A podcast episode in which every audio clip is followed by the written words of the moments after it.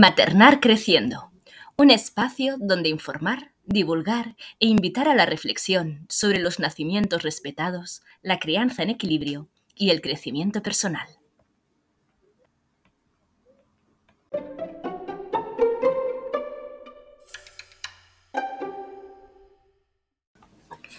Episodio 3. El plan de parto.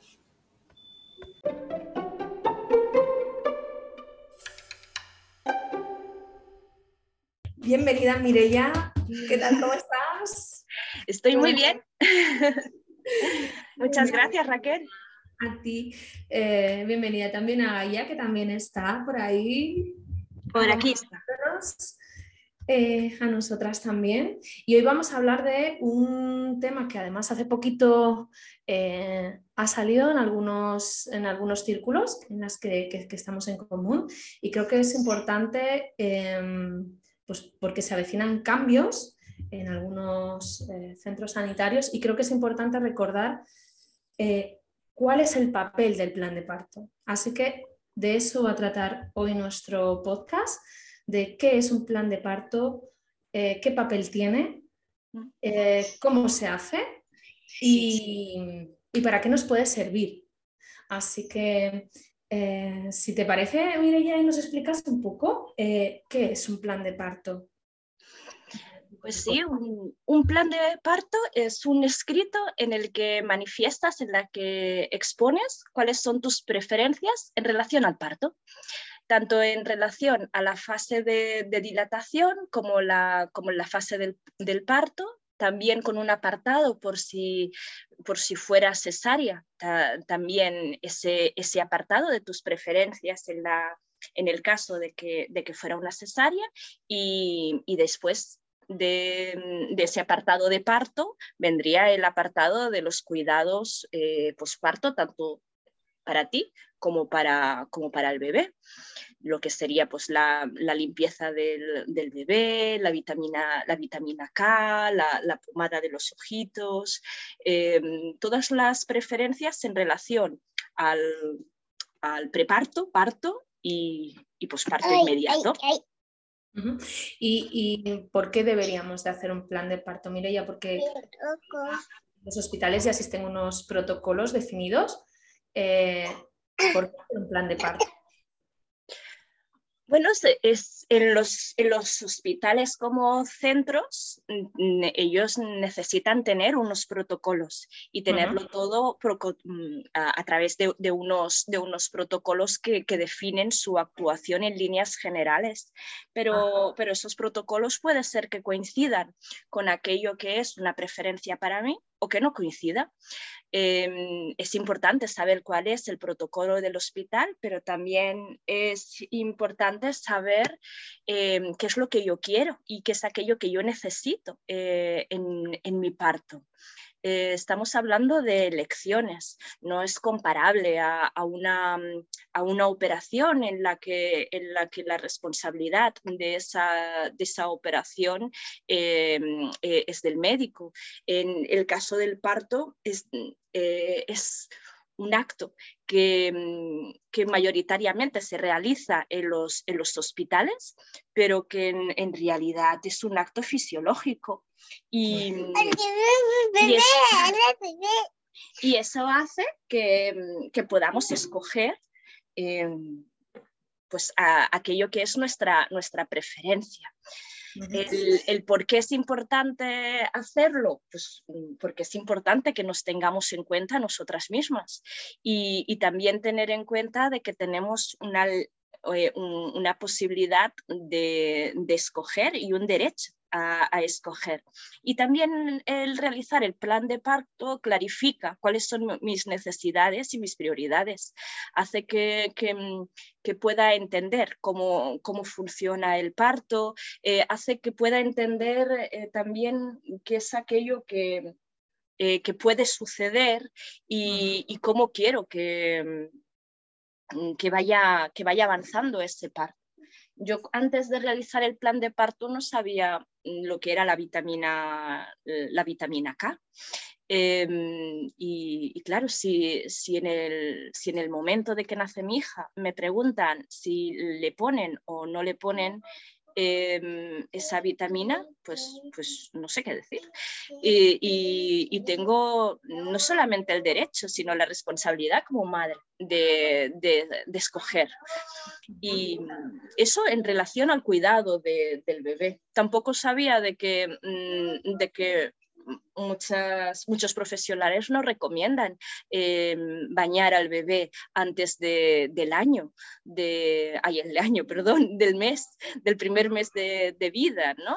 Tenía esa idea de los hospitales, de que nace el bebé y enseguida lo, bañan y, el hecho de elaborar el plan de parto hace que, investigues y que, y que puedas escoger desde, desde la información. Claro. Entonces, esto quiere decir, eh, sacamos en conclusión que a, pesar o además de que los hospitales tengan los protocolos de forma rutinaria para, la atención de un parto, em, la ley de autonomía del paciente nos permite, como usuarias del sistema sanitario, no enfermas, sino usuarias del sistema sanitario, eh, realizar este plan de parto para expresar nuestras eh, preferencias porque tenemos ese derecho ¿no? de elegir qué tipo de parto queremos, qué intervenciones queremos o qué intervenciones no queremos eh, dentro del desarrollo de nuestro parto y si hay que hacer intervenciones, de qué forma las queremos. Porque en este caso, por ejemplo, en el plan de parto puedes escoger pues desde la gestión del dolor, ¿no? Cómo realizarla, eh, que, eh, utilizar eh, como analgesia, ¿vale? en orden de prioridad o en orden de gustos, pues no sé, incluso hacer elaborar un plan de parto en caso de inducciones, cómo, trabajar las inducciones y la gestión del dolor y demás, en el caso de que exista una bañera de dilatación, poder utilizarla, por ejemplo, eh, pues diferentes, poder expresar esas, necesidades de forma respetuosa al personal para que esas necesidades y, esos, eh, y esas eh, preferencias que tienes a la hora de ser atendidas sean respetadas en, el, en, el, transcurso de un parto normal, sin, sin, ninguna incidencia o sin ninguna patología. Estamos hablando de partos que no tengan ninguna patología Inclusive, bueno, pues si es una, también hay partos eh, que, eh, por cesárea, que también se puede hacer, ¿verdad? Un plan de parto por cesárea en el cual se puede expresar desde que no seas atada, ¿vale? Que es mm. algo eh, que es difícil expresar, que tengas que, pedir no ser atada en una intervención quirúrgica. a poder realizar piel con piel con la criatura después de la cesárea, a pinzamiento tardío en cesárea también del cordón o incluso no, la no separación de, la placenta de nuestra criatura. Bueno, una serie de, cuestiones ¿no? que creo que puede ser interesante todo esto. Y según lo que como conclusión al por qué, es porque el plan de parto también puede ser una guía ¿no? para nosotras para adentrarnos en el, en el momento parto, ¿no? En lo que decías, ¿no? El conocer ciertos, protocolos nos va a ayudar a identificar si los podemos realizar o no, ¿no? Eh, en nuestra intervención o en la de nuestra criatura. Por poner un ejemplo, como has dicho, el bañar o no a, nuestra criatura o el eh, colocarnos o no una vía. Por ejemplo, nada más llegar, ¿no? Eh, que a veces suele ser por protocolo el colocar una vía y quizás no sea necesario hasta muy avanzado el parto en caso de que nos tengan que administrar algún tipo de medicación, pero en dilatación, una dilatación normal y en una dilatación eh, pues no habría necesidad de poner una vía. Sí. Entonces, bueno, saber todas estas cosas ayuda a, poder elegir. Es una manera de poder informarnos y poder elegir de forma autónoma y sin ningún, eh, sin nada, sin ninguna eh, Ay, no me sale. Bueno, una que, te dirija ¿no? hacia, hacia ciertas decisiones que quizás no van, no van contigo. ¿no? Yo me acuerdo, yo me acuerdo que, mm, que una amiga mía eh, que, que, ha estudiado, que ha estudiado enfermería y que, y que disfrutó muchísimo eh, durante todo el tiempo de que ella era residente, eh, ella quería que en su parto hubiese la posibilidad de que si había gente pues estudiantes, pues que, estuviesen presentes. Y, eso, pues para otra, para otra mujer, pues puede ser algo pues, que, le incomode y que, y que escoja la, opción de poner en el plan de parto, a pesar incluso de ser un hospital universitario, tú puedes poner que, que, no hayan eh, estudiantes, ¿no? Eh, y, eso, y eso se debe respetar, a pesar de ser un... Eso es algo no conocido, ¿eh? Eso es algo no conocido, que a veces nos, como hay mm, personal sanitario que se está formando, que, está, que son estudiantes aún de enfermería o de, o de incluso matronería. Sí, claro. Están, en formación, entonces a veces te encuentras que estás en, en la dilatación con tres, cuatro, cinco, seis personas eh, que te están observando, ¿no? Entonces, bueno, eh, si conocemos la fisiología del parto, podemos entender que eso puede ser que no nos guste o puede ser que sí. Y como es el caso, pues, pues, saberlo y poder elegir, saber que eso puede pasar y elegir si quieres que pase o no, es interesante, ¿no? Sí y saber también que tienes el derecho, a pesar de que sea un hospital universitario, a que, a, que digas que, a decir que no quieres, que, que, hayan más personas, ¿no? Para mí eso, eso no me ayudaría a, dilatar, eso interrumpiría mi proceso de parto, pero, pero esta, para esta persona era algo como que, que, bueno, que tenía como algo muy bonito, ¿no?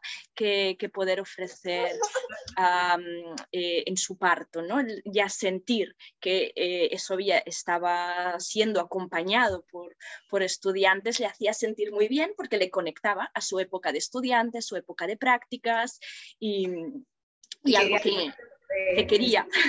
Simplemente es eso, es algo que ella desea. Claro, ¿qué quieres y qué necesitas? Yo creo que, partimos de esa base, que puede ser una vía eh, para encontrarnos con cosas que no nos habíamos planteado. Eh, intervenciones que ni siquiera sabíamos que existían y sobre todo una reafirmación de eh, nuestro derecho a elegir. Que parece que cuando entramos embarazadas en un hospital, pues ya es como que no nuestros cuerpos entregamos nuestros cuerpos y no parimos nosotras, nos hacen los partos, nos paren, como he escuchado alguna, he parido tres mujeres hoy. Eh, no, parimos nosotras y, aunque suena eslogan, eh, decidimos nosotras. Pero es así, podemos decidir, es nuestro derecho y no lo perdemos cuando, cuando vamos al hospital a París. Seguimos eh, amparadas por la ley de autonomía del paciente. Em, muchas veces le preocupan a las mujeres, o me llega así, incluso desde atención primaria a veces, también se insta a no hacerlo porque quizás les pueda parecer mal a los eh, profesionales o a, los sanitarios que nos podamos encontrar. ¿no? Es cierto que cada vez encontramos más eh, sanitarias, en este caso voy a hablar en femenino porque hay más matronas. Ah. Y eh, más matronas identificadas con, el parto, con el parto, el plan de parto y también con la disposición de escuchar a las mujeres en, sus partos. Pero es cierto que sigue estando la idea eh, muy extendida y, todavía se sigue diciendo en algunos centros de atención primaria que es que no les gusta mucho a los profesionales, eh, no les gusta mucho en el hospital el tema del, plan de parto, ¿no? Quizás eh, mm, podamos tener ese miedo de que el plan de parto pueda perjudicarnos. Es así. Sí, incluso el otro día me comentabas que se, desde atención primaria, desde las visitas con la matrona, alguna vez se da eh, esa situación de que la matrona como que mejor no lo hagas. Mm, entendí eso, ¿verdad? Que me comentabas el otro día, de que incluso se insta eso. Bueno, yo creo que es muy grave. ellas, pero igual llevarlo, ¿sabes? Lo dicen también desde, desde un lugar quizás pues eso, un poco, primero paternalizar, o sea, muy infantilizar eh, mucho, ¿no? Y, también desde un lugar que quizás de desconocimiento también de, los, de cómo se trata el plan de parto en, el hospital de referencia de su comunidad o de su ciudad, ¿no? Claro. Eh, Lo que pasa es que eso preocupa mucho, porque, porque claro, un buen profesional reconoce que es la mujer quien va a dar a luz y que lo que tiene que hacer el personal sanitario es respetarla y apoyarla y sostenerla, acompañarla en sus decisiones y, claro, en el momento en que damos a luz es muy difícil tomar decisiones porque estamos pariendo, estamos dando a luz y entonces nuestra mente está en otra cosa, no está para tomar decisiones. Que haya una herramienta que eh, explique eh, que exprese y que esté todo escrito, todo aquello que, yo pienso, todo aquello que, yo, que yo quiero para mi parto, pues es una herramienta que mm, tendría que ser algo que, que el hospital eh, fomente, porque ayuda a, que, a que ese parto se, pueda dar bien. Em, Por lo si, menos el, si el hospital no lo ve como, como, una, como una herramienta para poder acompañar lo mejor posible a esa mujer, mm, pues entonces se está definiendo ese hospital, está definiendo la manera en que eh, entiende el parto y que acompaña al parto. De, hecho, eh, creo que es importante lo que has comentado, ¿no? que, el hospital defienda y, trabaje ¿no? de, forma, eh, de forma consciente. ¿no? ese acompañamiento cuando se presenta un plan de parto. Aquí tenemos que tener también un poco de cuidado cuando hablamos del eh, plan de parto y las intervenciones que se pueden hacer sobre él desde, desde la parte institucional de la sanidad.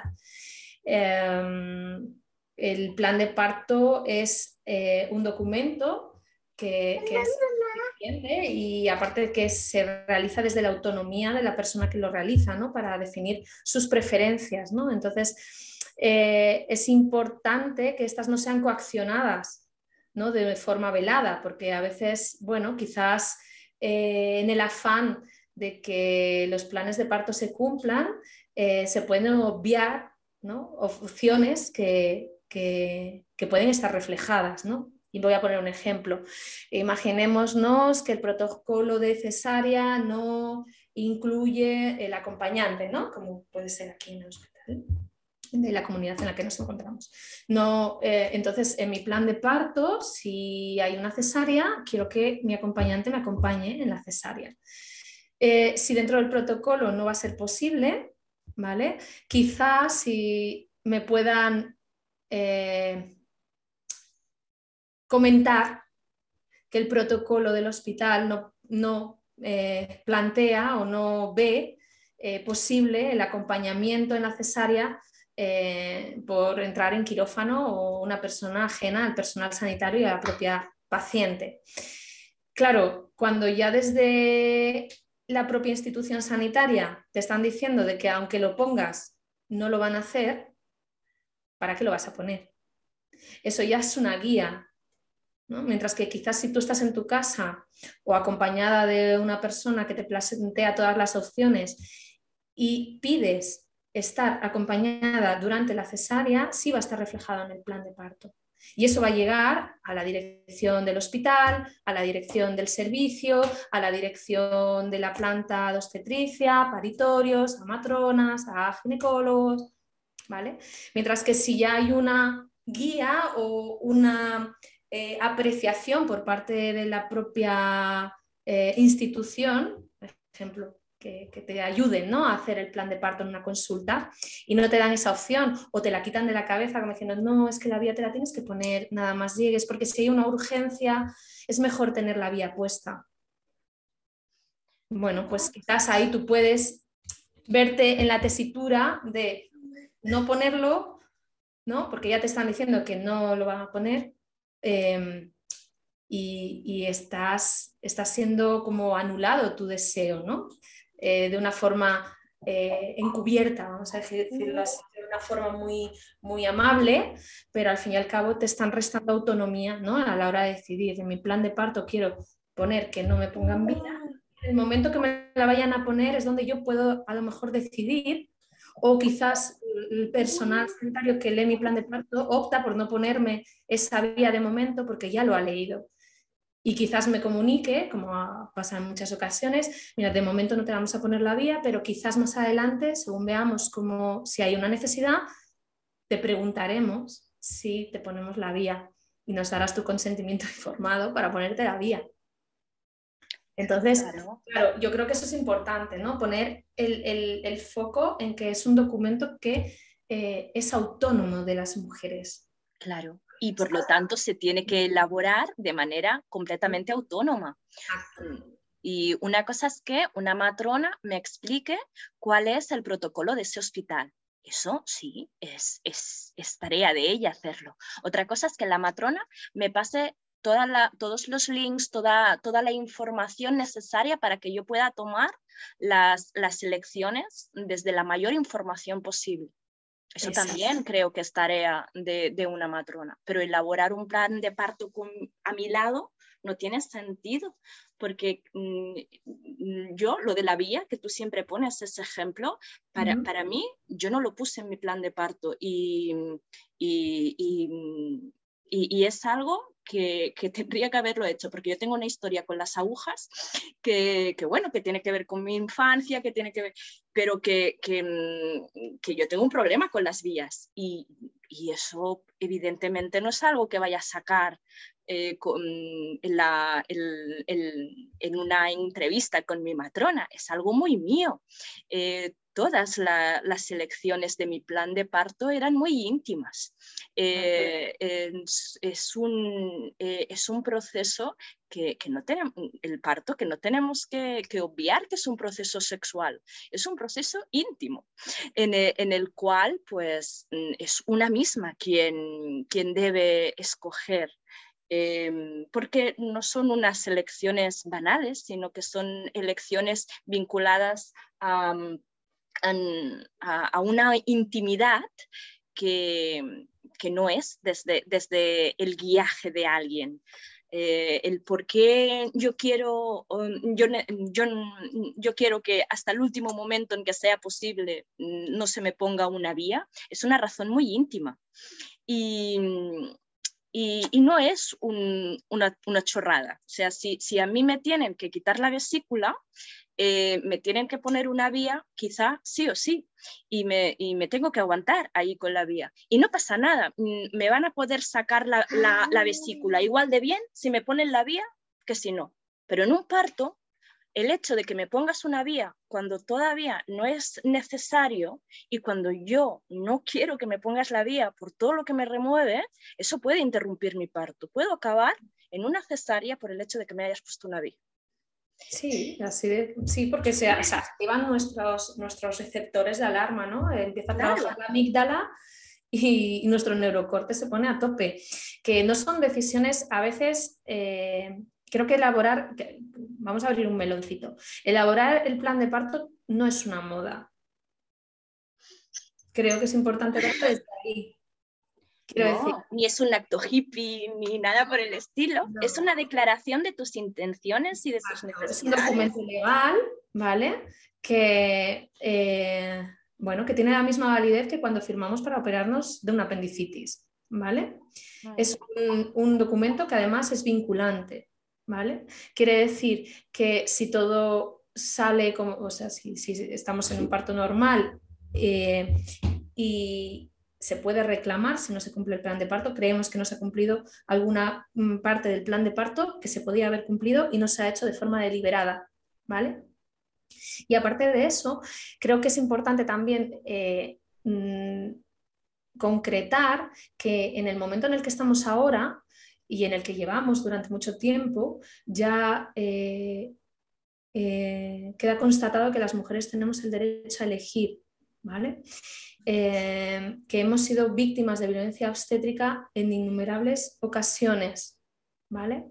Y el plan de parto, aún no siendo una garantía de que no suframos violencia obstétrica, ¿vale? En, según qué lugares y según por qué y, son con qué profesionales eh, sanitarios, sí es un documento que vincula eh, unas decisiones que tienen que ser tomadas con mucha conciencia. Quiero decir, no un corta y pega, ¿vale? Esto mm, quiero, me gustaría dejarlo un poquito eh, abierto, a ver qué, nos cuentan o si quieren comentarlo las usuarias y las posibles eh, mujeres que, vayan a hacer un plan de parto o que ya lo han, hecho. O sea, ¿qué sentido tiene para ti el plan de parto? ¿Es un corta y pega que quiero llevar para que sepan o porque hay que hacerlo o he escuchado que hay que hacerlo? ¿O realmente es,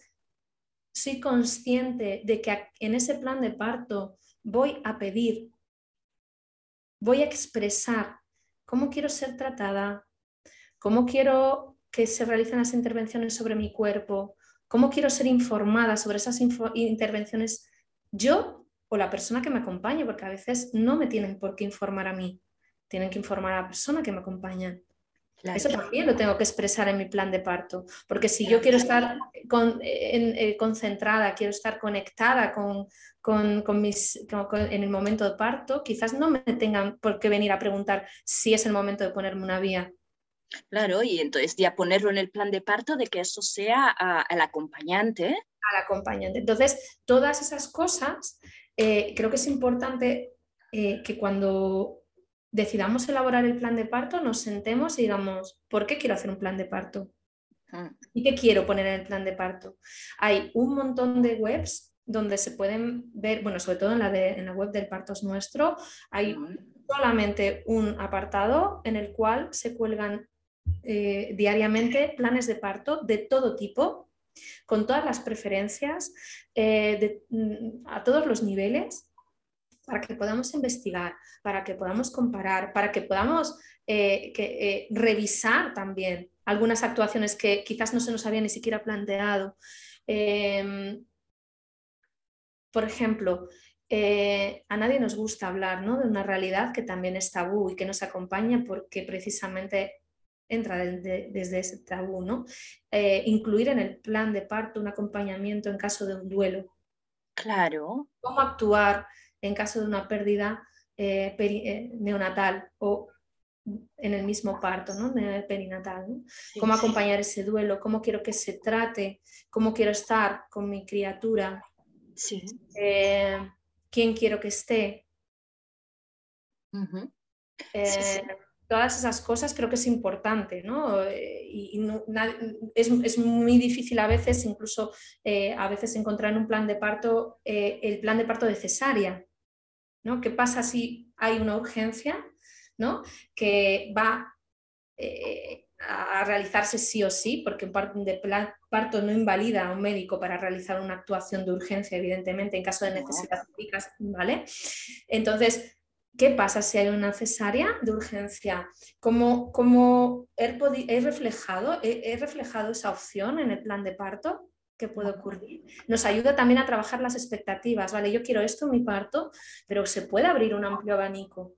Y eso da calma y eso te, ayuda a respirar. Eh, lo que pasa es que, claro, eh, yo, yo tardé como, como unas tres semanas ¿eh? en realizar mi plan de parto, entre, mm, y, no solamente mm, leer sobre pues, pues comparativa de, de opciones, sobre algún estudio, sobre cosas recomendadas o no recomendadas por la OMS, eso fue lo, Mm, e, el, mínimo tiempo, porque eso en realidad es rápido si tienes los enlaces para, mm, mm, para consultar, ¿no? para informarte, eh, sino, sino que, también el, el qué, qué, papel eh, de mi pareja ah, quiero ahí, eso abre como, como como muchas puertas para adentro. Por eso tardé tanto, porque se removían muchas cosas. Solamente escribir em, en caso de cesárea ya se me abrían muchísimas muchísimas puertecitas dentro, ¿no?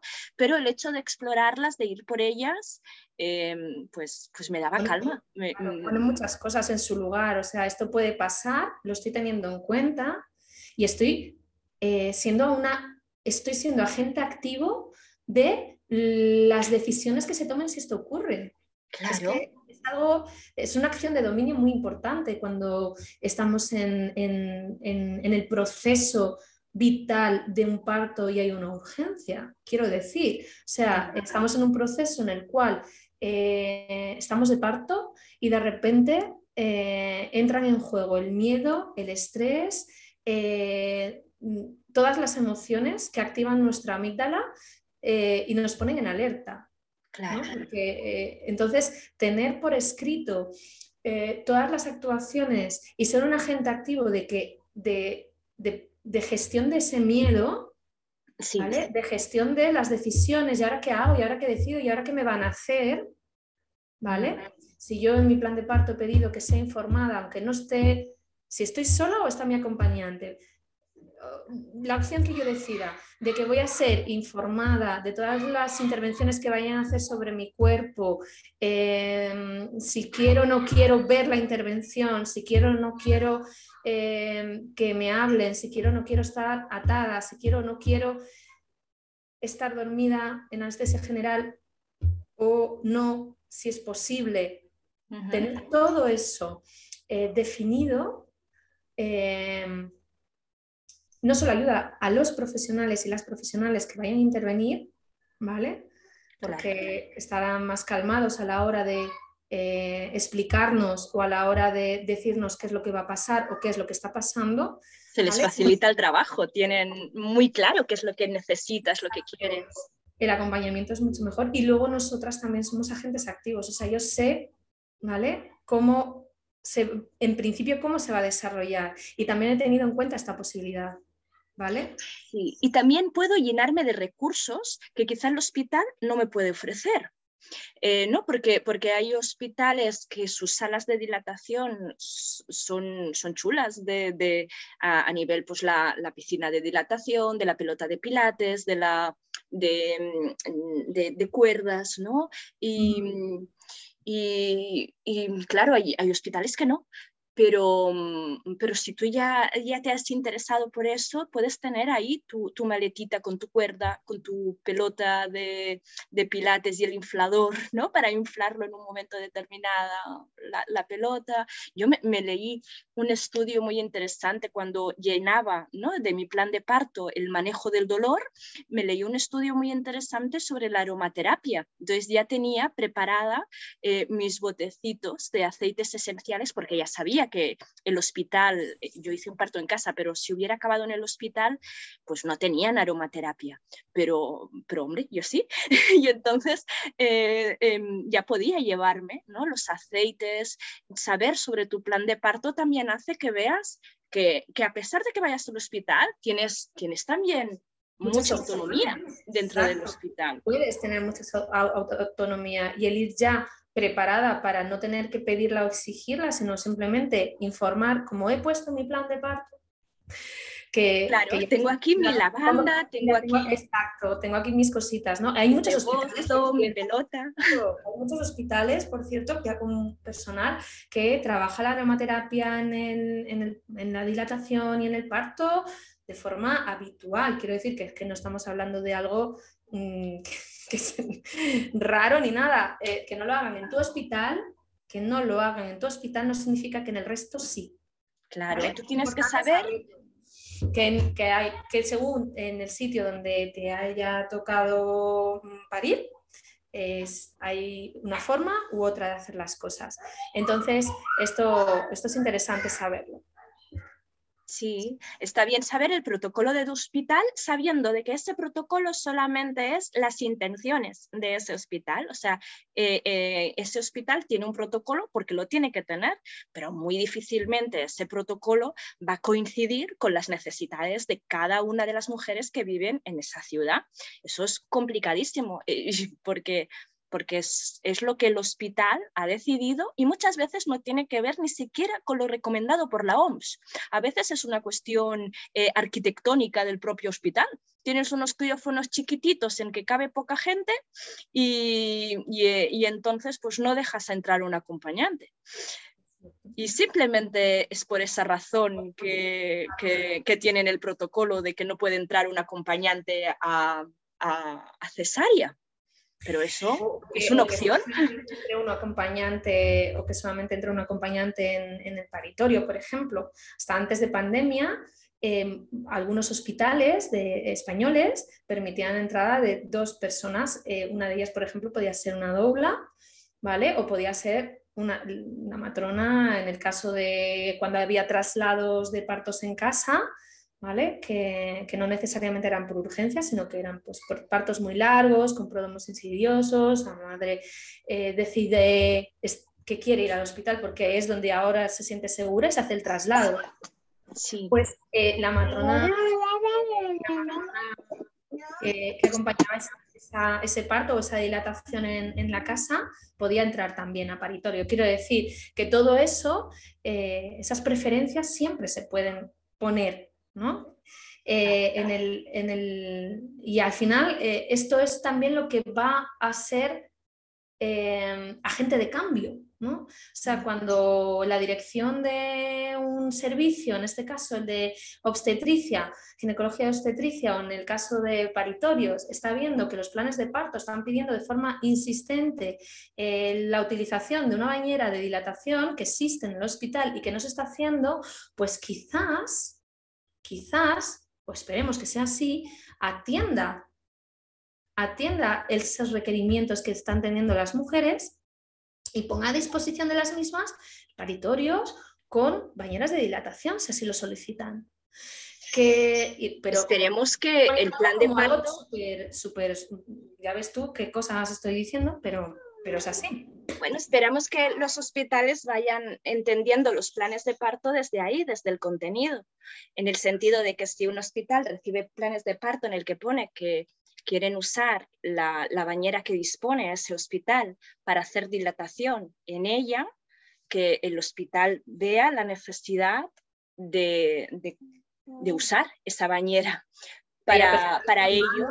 Claro, que haya personal formado, si ese es el problema o la, o, o la deficiencia que ve que tiene su, centro hospitalario, pues porque tenga personal formado en partos en el agua o en dilatación en el agua, no sé, aquello que, necesite para que las usuarias obtengan eh, pues, eh, esa necesidad ¿no? que están expresando, ¿no?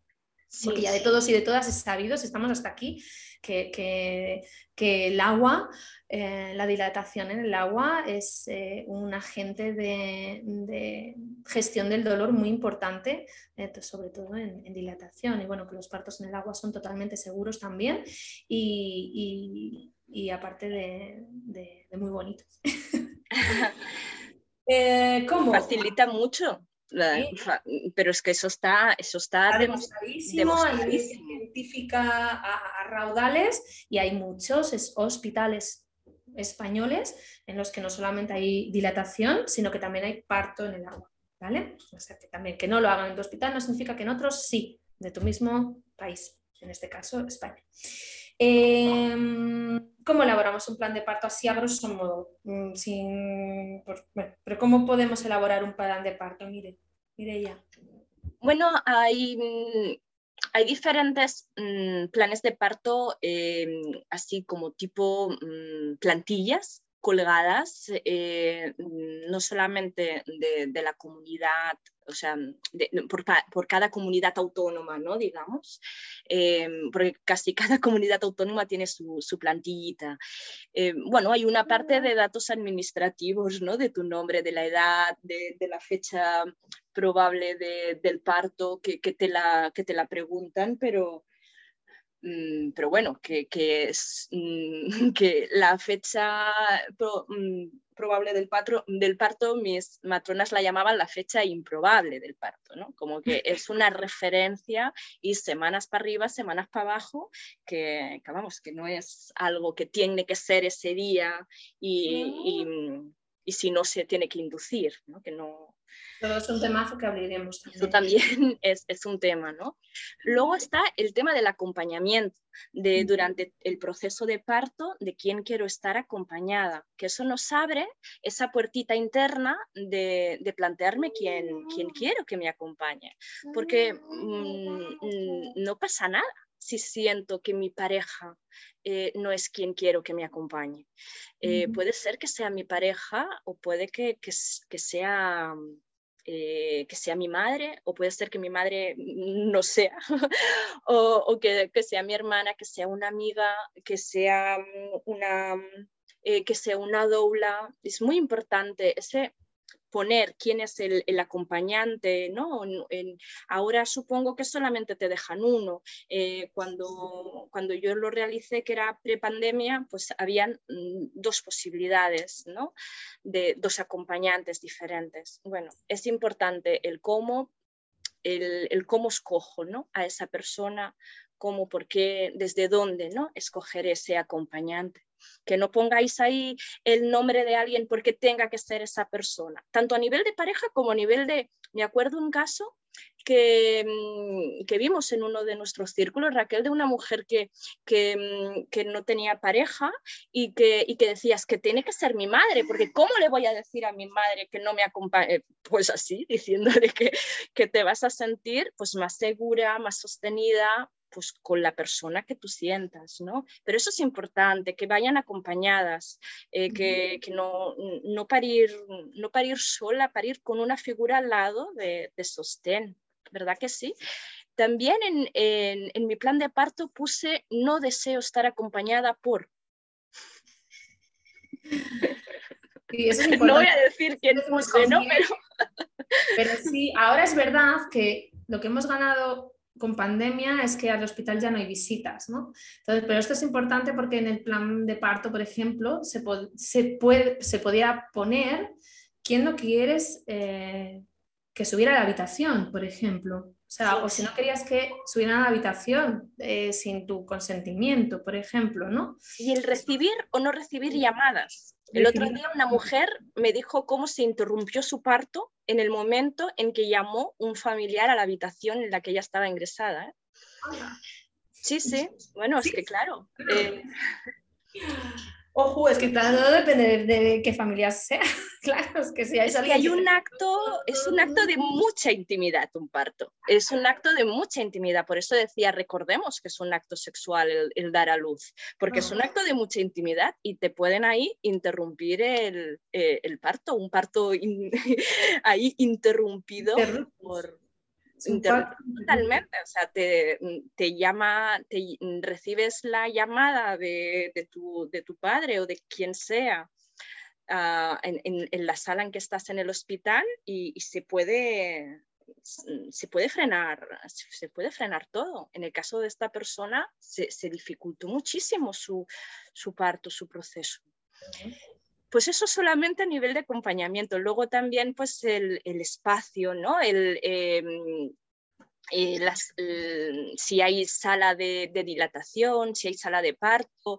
Em, em, lo ideal sería que fuera un, espacio cuidado de decoración, de música, de, de, olores, de intensidad de la luz, que dices, eso es, eso es complicado, pero bueno, puedes tener ahí en ese bolsito que antes hablaba de la pelota, del inflador y de pelota ahí, sin inflar, ¿no? El, fular, pues puedes tener también algunos fulares así grandes que se puedan poner para que la luz sea más tenue yo he visto salas de, mm, pues bueno, que la mujer está en la habitación y cómo ha tuneado esa habitación para hacerla, para hacerla más suya, ¿no? Para hacer su, nido de, nacimiento, como me gusta llamarlo, ¿no? Es al fin y al cabo buscar el lugar de, intimidad para, ese viaje que hacemos, que bastante es, ¿no? Estamos hablando de que necesitamos, como mamíferas que somos, entornos tranquilos, oscuros o mm. muy tenues, con luz muy suave, eh, entornos eh, agradables, entornos de pertenencia, ¿no? es, eh, para sentirnos seguras a la hora de parir, como cualquier mamífera. Y realmente vamos a, veces al hospital que el entorno cuanto menos es un entorno bastante frío, bastante iluminado.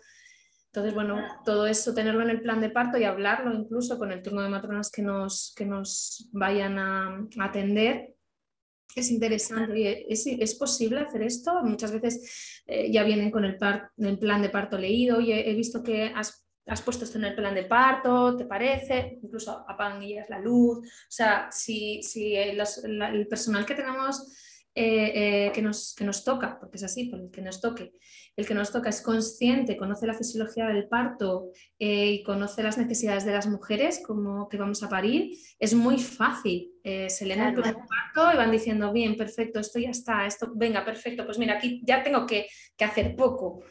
tengo que, lo único que tengo que hacer es procurar la tranquilidad de esta mujer. No tengo que intervenir, no tengo que hacer nada más, no tengo que poner vía, no tengo que porque ha pedido que no, o que sí, o mira, le dejo ya, ¿no? Que ya es como muy fluido, ¿vale? Para todos estos profesionales, porque es como, venga, ambas partes conocemos la fisiología y yo lo que voy a hacer es cuidar que eso se dé para que esta mujer para de forma eh, lo más natural posible, lo más tranquila posible y que su neocórtex se active lo menos posible durante el parto. ¿no? Entonces, jo, beneficia mucho, los partos son mucho más rápidos, las intervenciones son menores. Bueno. Tener tu playlist también de tener tu playlist de Spotify ahí con la música que, te guste o también música que ya se ha demostrado científicamente. Hay piezas que se han demostrado científicamente que facilitan la dilatación y, el, y, todo el proceso de, parto. Todo esto sería en torno al espacio físico, que ahí también entraría el tema de los estudiantes, ¿no? De escoger si, se pueden, que, bueno, que que la mujer recuerde que tiene el derecho de que hayan o no hayan estudiantes, sea el hospital que sea. Luego ya entramos en la parte de los procedimientos, que ahí ya pues, mm, pues es un poco complicado, porque, porque claro, mm, teóricamente ningún hospital te tendría que poner un, enema, no te tendrían que hacer una, una rasura de pubis, y, pero es que a veces pasa, a veces lo hacen y entonces, bueno, eh, en el tema de los procedimientos, ahí es como un poco eh, raro tener que poner cosas que ya la OMS ha dicho que no se deben hacer o, que se pueden hacer, como la ingesta de líquidos, la ingesta de, sólidos, que no pasa nada, em, pero que, bueno, que... En muchos hospitales el protocolo es que no. Claro, que el protocolo está, no, está eh, validado a nivel de evidencia científica. Eso es como muy raro, pero hay hospitales que tienen protocolos en los que se incluyen prácticas que están desaprobadas por la OMS y en, los que se, incluyen prácticas que están como muy desfasadas y, bueno, es, es, un, eh, es un tema de que, mm, de que ahí hay una lectura de, mala praxis o de, em, o, de violencia incluso, pero que es extraña porque está avalada por el protocolo del hospital. Claro, por eso eh, eh, recalco o recalcamos desde aquí la importancia de el hospital que elijas como referencia, si eliges para ir en un hospital, en una casa de partos, en una institución sanitaria mm, nacional, que te informes de cuáles son los protocolos. Eso sí te tienen que informar la matrona o la, en planta de ginecología y obstetricia, sí te tienen que informar de cuáles son los protocolos, cuáles son las tasas de cesárea, eh, cuáles son las tasas de episiotomías. ¿Vale? Puedes preguntarlo, tienes el derecho para que tú puedas y sepas que tienes que también que poner en el plan de parto. ¿Vale? Porque si eh, que hables con otras madres es súper importante, que puedas acudir a reuniones, em, del parto es nuestro, por ejemplo, en los grupos locales de tu ciudad, de tu comunidad autónoma, eh, para hablar con otras madres de sus experiencias, de cómo ha sido parir en este u otro hospital, eh, porque al final los protocolos pueden ser unos, pero las experiencias de las mujeres eh, son lo que nos van a dar también el índice, ¿no? de, qué es lo que está pasando en, en esos centros, ¿no? en el centro que hemos elegido, para que nosotros así podamos también saber qué vamos a pedir, cuáles son nuestras líneas rojas, ¿no? Por dónde queremos pasar o no, en según qué procedimientos, ¿no? Lo que decías, pues no sé, yo creo que ya no se hace en casi ninguno, pero donde que nos encontremos un hospital o un centro institucional eh, sanitario que nos rasuren por protocolo. Ostras, pues si yo he hablado con otras madres y sé otras mujeres que han parido ya y que las han, les han rasurado y yo no quiero, sé que lo voy a poner ahí y, voy, y en el plan de parto y lo voy a lo mejor quizás incluso a argumentar. Y si eso no se respeta, pues eh, puedo utilizar mi plan de parto para reclamar, ¿no? Si no se cumple. De todas formas, yo creo que podemos poner el enlace, si te parece, Mirella, a tu blog, que es genial, es maravilloso, cómo está explicado cómo elaborar un plan de parto con todos los enlaces en los cuales puedes eh, clicar y te envía tanto a los estudios eh, científicos que lo avalan como a la información necesaria que tú puedes incluso, pues ahí sí, copiar el texto y pegarlo en tu plan de parto, ¿vale? Para que se vea que esa decisión que estás tomando la estás tomando de forma informada y además de forma avalada, ¿no? Por este científico que es, es, interesante eh, también en un momento dado si queremos validar ¿no? esa opción que, que no tenemos por qué dar ninguna explicación, pero si queremos hacerlo, pues eh, mire, ya lo ha hecho genial porque nos enlaza directamente a esos, a esos artículos y a esos estudios. ¿no? En caso de cesárea, en el expulsivo, la lactancia también, eh, la atención posterior al bebé,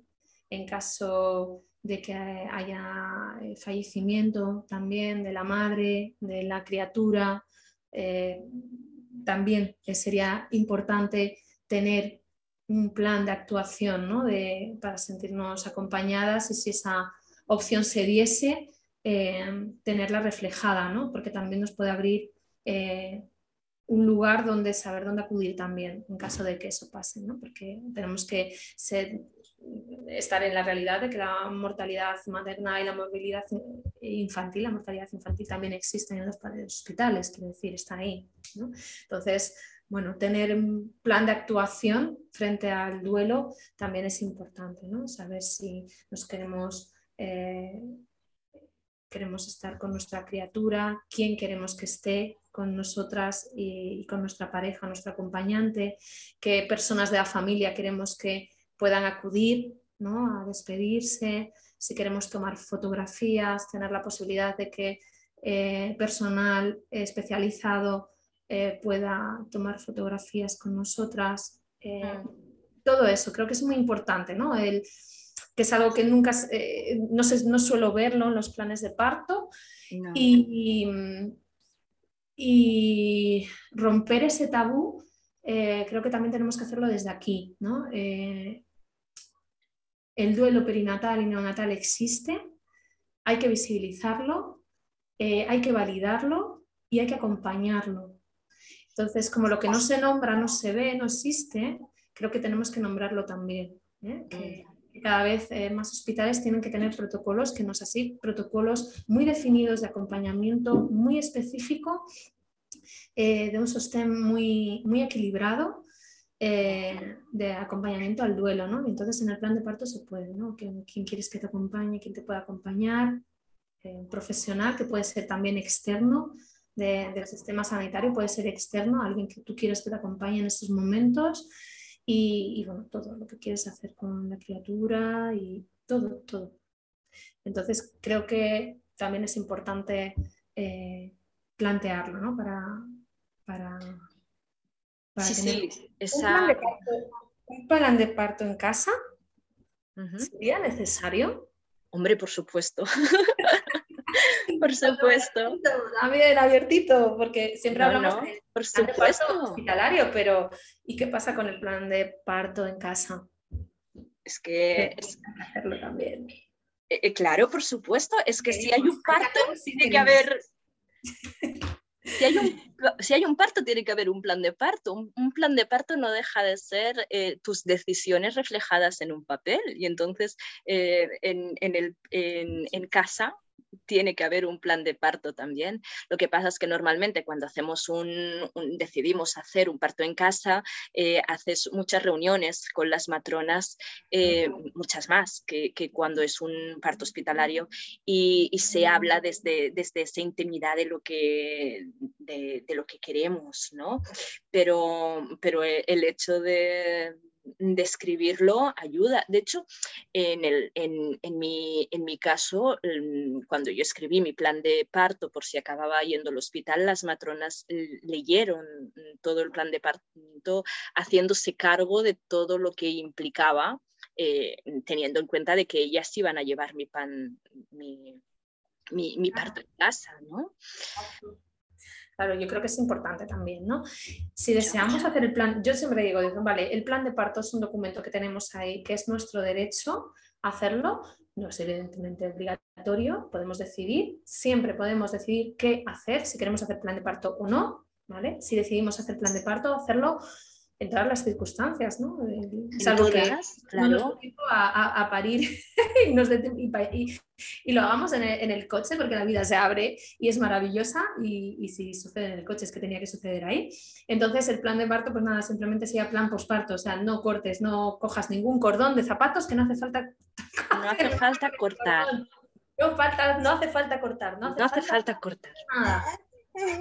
Normalmente, pues eso, eh, mm, mm, dejarse fluir y, llamar a la comadrona, ¿cómo, cómo se hace? Llamar a la comadrona. Llamar a la Sí, pero eh, mientras haya un, parto, la posibilidad de un parto, eh, de un plan de parto, es, es, una herramienta que nos ayuda. O sea, no es algo que yo haga porque en el hospital vayan a ser muy malos y se vayan a portar muy mal conmigo.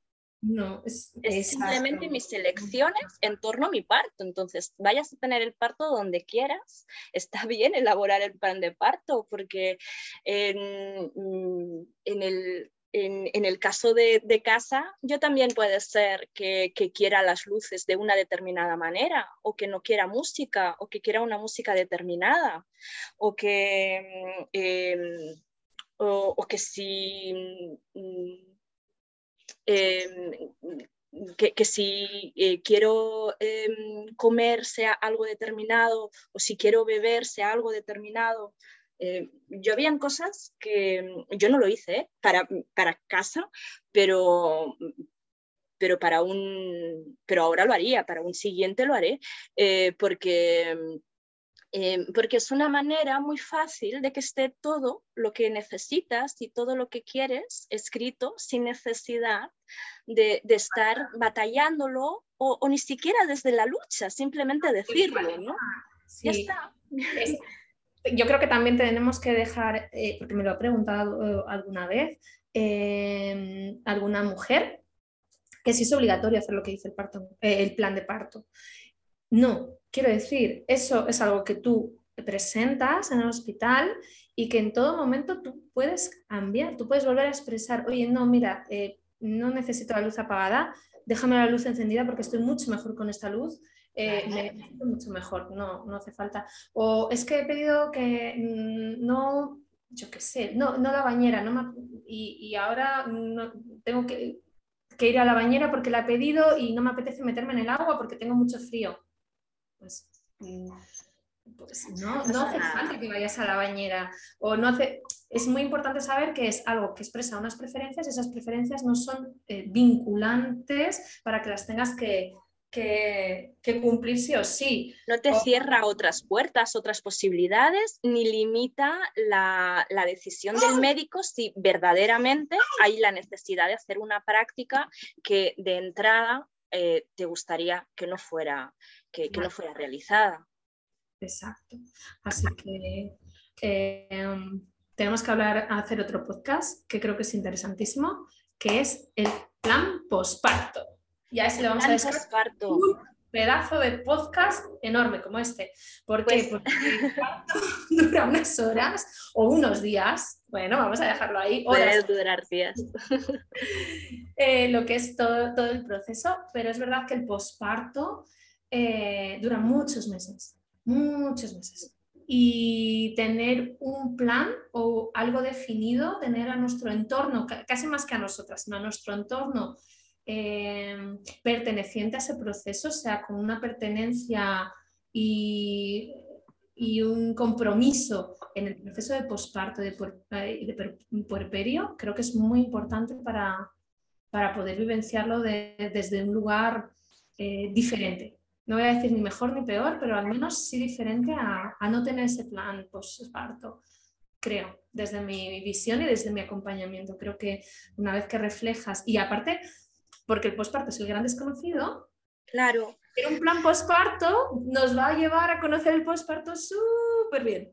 Claro, porque ya, te, ya entras, ¿no? Ya, ya descubres cómo es ese posparto, cómo pueden ser, porque en realidad cada posparto es un poco diferente, pero, pero al menos no te encuentras ahí con el vacío de, ¿y ahora qué, qué, me está pasando? ¿Qué pasa?